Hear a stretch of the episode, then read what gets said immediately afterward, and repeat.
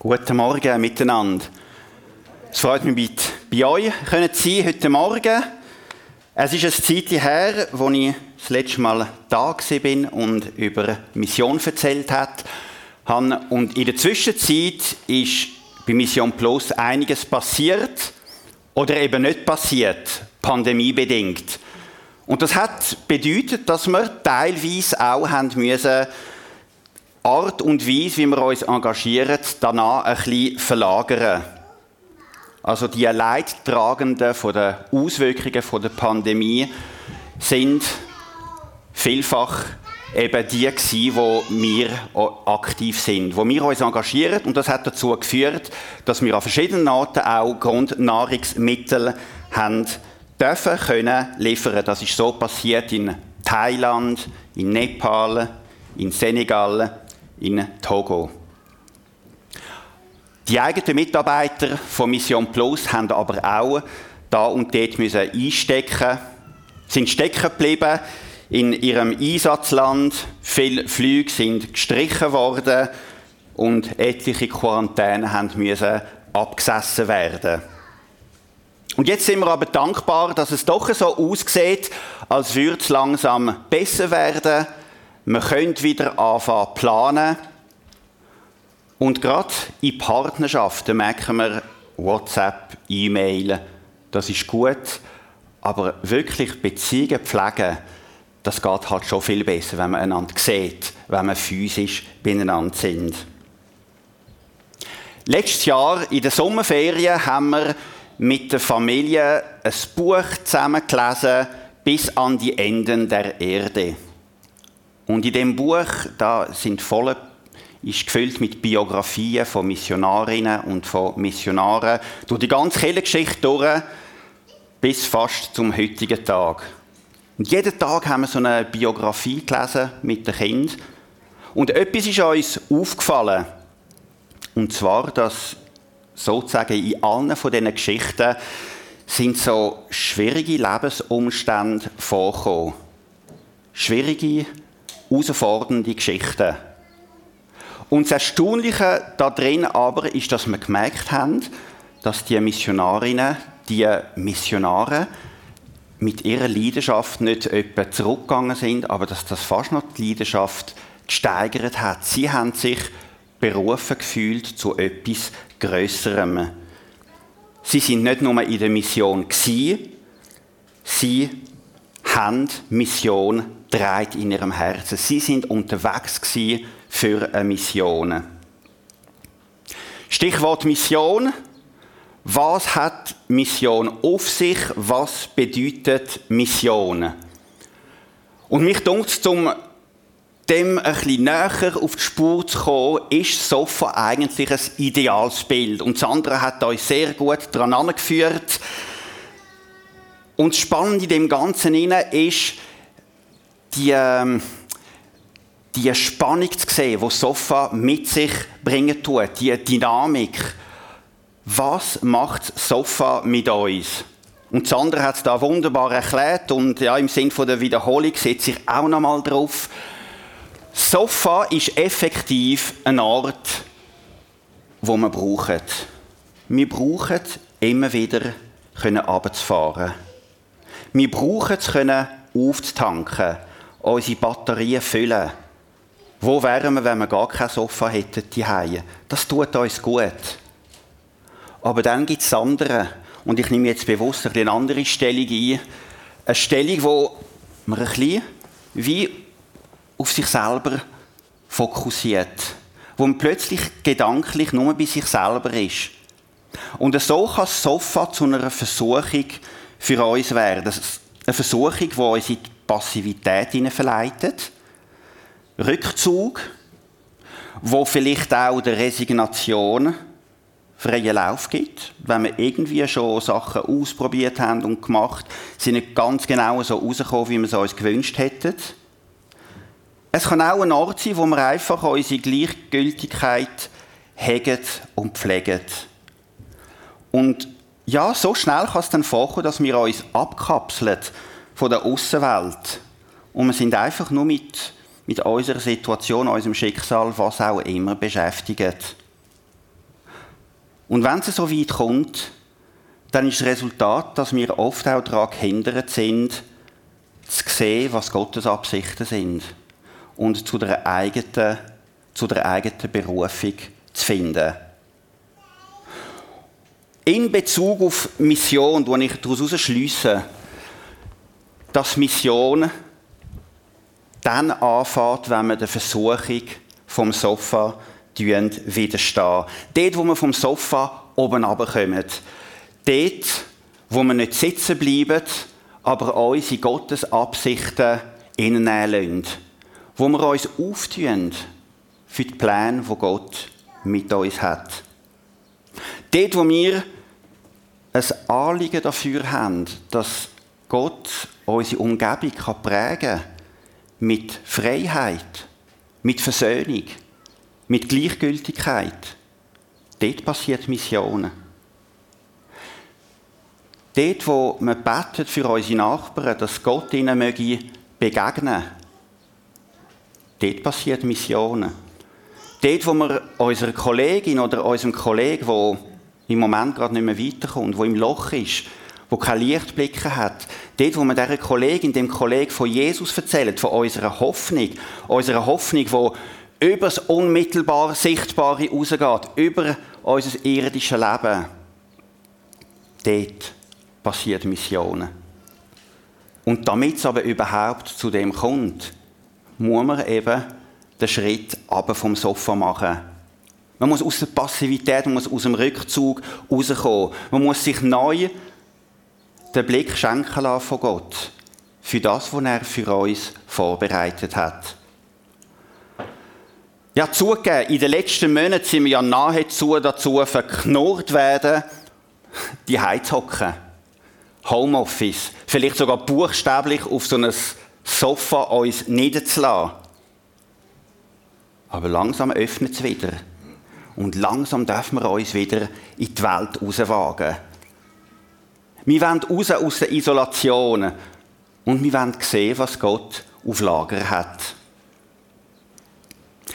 Die Bibel erwähnt einige Episoden, wo es genau darum geht, vom Sofa oben runterzukommen.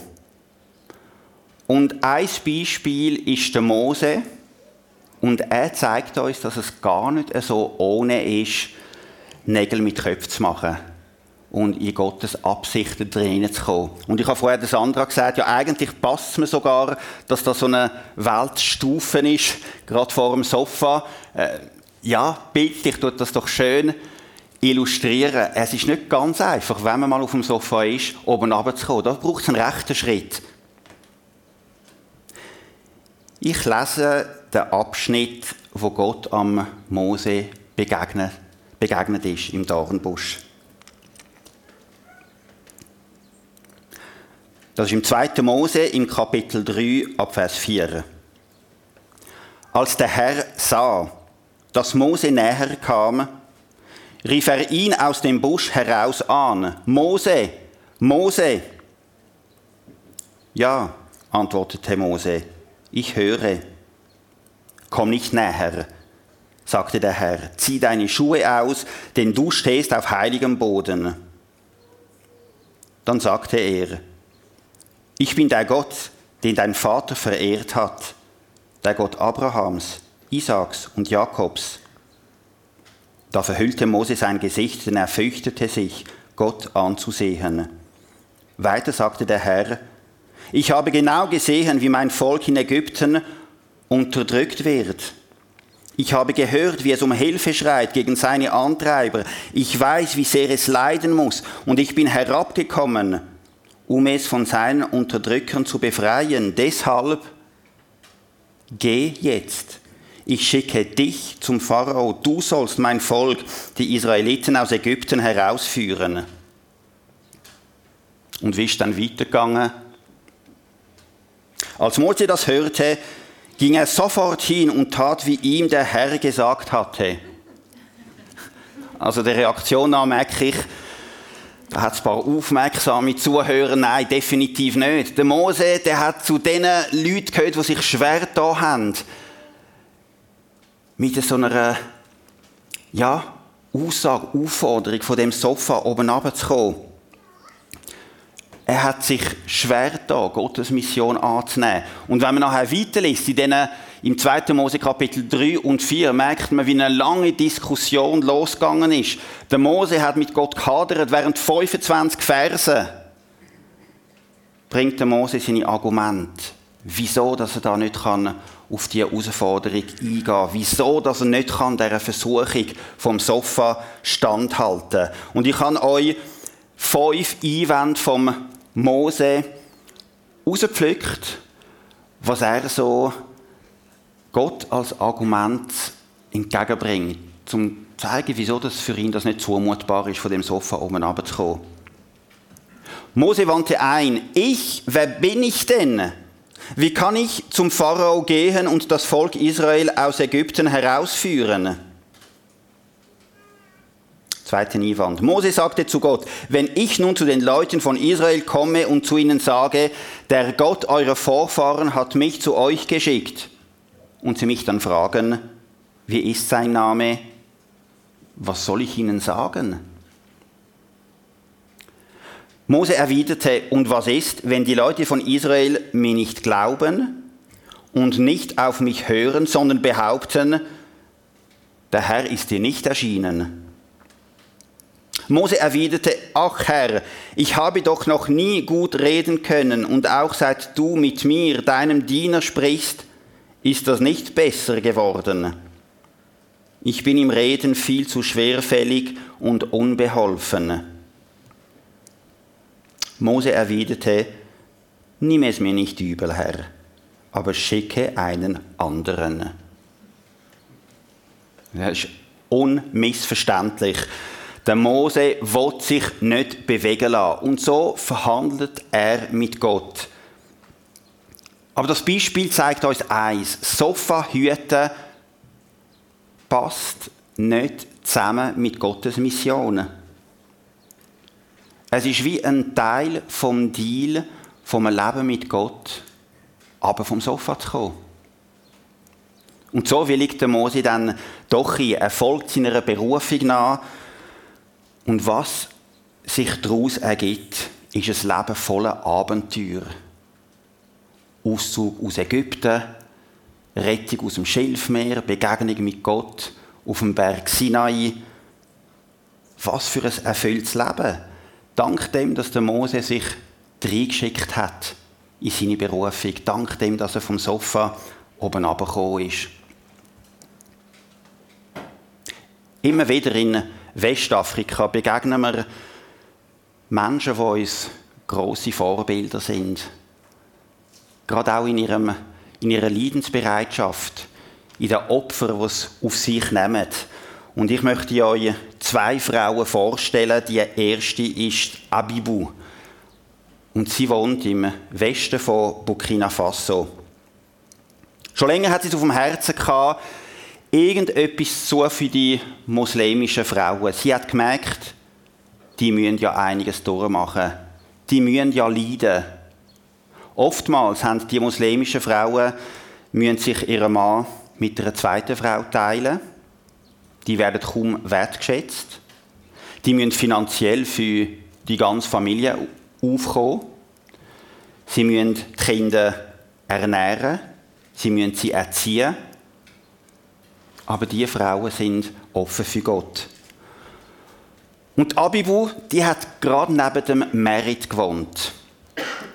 Und sie hat erlebt, wie die Verkäuferinnen sich immer aufgetan haben, ihr Herz teilt haben mit ihr und Abibu hat diesen Verkäuferinnen Gebet angeboten. Die ersten Frauen haben sich bekehrt, es sind weitere Frauen dazugekommen. Und so haben sie angefangen, sich bei ihnen im Hof zu treffen. Sie haben so Frauenmeetings immer tagsüber, wenn die Männer schön am Arbeiten sind, haben sie können zusammen sich treffen. Und letzten Donnerstag hat mit Abibu geschrieben, jetzt sagen es schon über 150 Frauen nach etwa zwei Jahren, wo sie mit dem angefangen hat, wo sie regelmäßig bei ihr im Hof treffen tun. Die zweite Frau ist Tiawa. Sie ist von Togo. Sie ist nie in die Schule gegangen. Und doch hat sie den Mut gehabt, letztes Jahr an einer Schulung teilzunehmen. von unserer Partnerkille über Missionen. Sie sagt von sich selber, ich bin Evangelistin. Und ihre Strategie ist folgende. Sie geht von Haus zu Haus und bietet den Leuten Gebet an. Und sie sagt, wenn dann die Leute sehen, was Gott tut, dann öffnet sie sich und verschenken ihr Herz Gott. Was sie dann macht, ist, sobald jemand sich so Jesus verschenkt hat, dann fängt sie gerade bei denen im Hof fängt sie Hauszellen an, damit sie auch gerade die Nachbarn kann einladen kann, Bekannte. Und so startet etwas Neues. Die Jaua berichtet, wie sie sich alle zwei Monate trifft mit den anderen Pastoren der Stadt. 50 Pastoren und sie die einzige Frau. Und so hat sie Kontakt mit den anderen Gemeinden, mit den anderen Pastoren. Und eines ist es so weit gekommen, dass eine von diesen Kellen so eine Krise durchgemacht hat. Der Pastor hat die Gemeinde verlassen. Und dann hat man sie gefragt, willst du die Gemeinde übernehmen? Willst du einfach aushelfen in dieser Gemeinde? Das hat sie dann gemacht. Und sie sagt, während dem Jahr, wo sie dort tätig war, haben sich 60 Personen taufen lassen. Und dann ist die Gemeinde wieder fit und gesund gewesen. Und dann hat sie gesagt, jetzt kann ich die Gemeinde einem Pastor anvertrauen. Mit so Menschen schreibt Gott Geschichte. Menschen, die der Versuchung widerstehen, der Versuchung vom Sofa und ihrer Berufung nachgehen. Ich staune immer wieder, wie viele verschiedene Arten dass es gibt, Gott zu dienen. Und ich stelle fest, Gott liebt Diversität. Tatsache ist, Gott beruft Menschen aus der ganzen Kirche, um der ganzen Welt das ganze Evangelium zu bringen.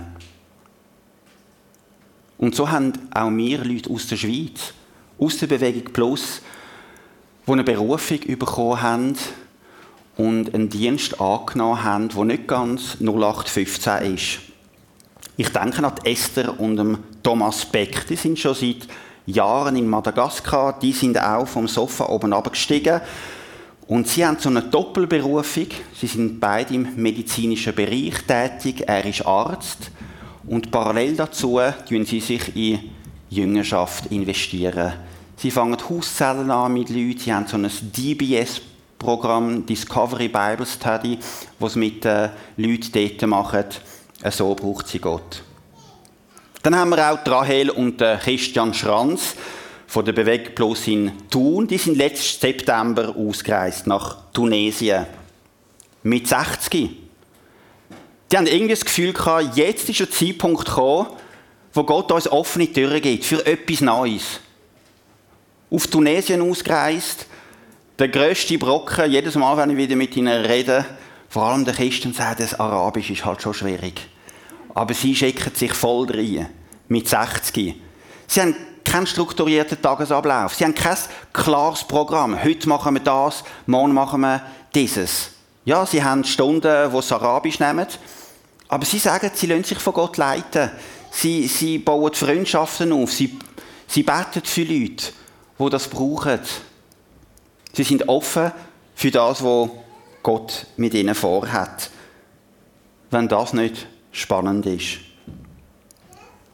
Und dann gibt es immer wieder auch junge Menschen, die spüren, dass Gott sie herausfordert, wieder etwas Neues zu wagen, Schritte zu machen, von dem Sofa oben runterzukommen. Und zu denen gehört der André Lauber. Er ist ursprünglich von der Gemeinde in Thun auch. Er ist jetzt auf Biel gekommen, zu uns in der Gemeinde. Und er war letztes Jahr sechs Monate in Senegal auf Einsatz. Und als er zurückgekommen ist, letztes Jahr, hat er einen Videoclip gemacht. Und den kann ich euch nicht vorenthalten. Den schauen wir jetzt zusammen an.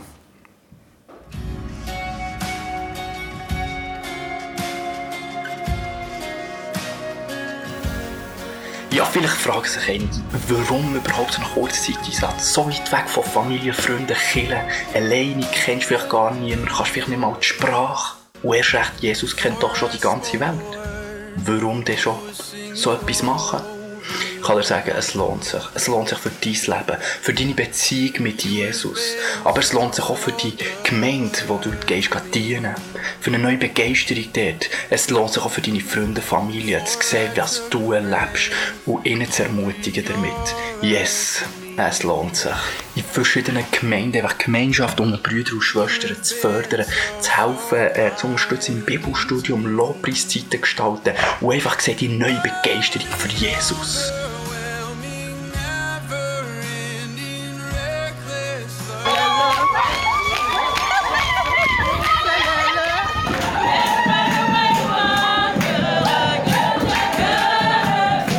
Mega ermutigend zu sehen, wie Junge wieder neu miteinander unterwegs sind, für Jesus leben und die Gemeinschaft haben.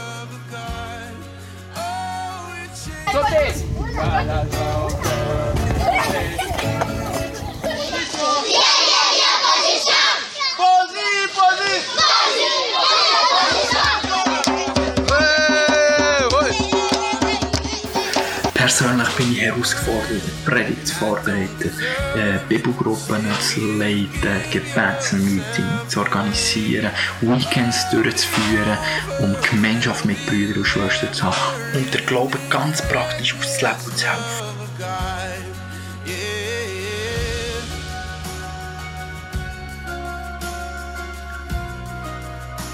dem Velo und der Gitarre unterwegs. Es lohnt sich für Jesus, genau für sein Reich hier im Senegal. Ganz liebe Grüße, ciao, ciao. Bist du bereit, für Jesus zu leben? Wag den Schritt aus dem Boot und gib deine wenigen Fisch und Brot, die du hast, damit er sich kann multiplizieren und für Tausende kannst du sagen werden, yes, es lohnt sich und du bist gefragt. Ja, da kommt uns sehr viel Begeisterung entgegen. Ich möchte jetzt mich vor allem an die 18- bis 30-Jährigen wenden. Wir haben diesen Herbst, 2. bis 16. Oktober, einen Einsatz in Senegal. Wir werden Begegnungen haben mit den Senegalesen. Wir werden äh, Kinder, Kinderprogramm machen. Wir werden auch handwerklich tätig sein. Und wenn du spürst, das könnte etwas für dich sein, dann, dann, dann melde dich bei mir oder beim Björn. Ja, es geht darum, dass seine Mission zu unserer Mission wird dass wir absteigen vom Sofa, der Versuchung vom Sofa widerstehen. Die Schlagersängerin Stefanie Herzl hat prompt zu dem Thema runter vom Sofa ein Lied geschrieben und wir hören jetzt kurz drin.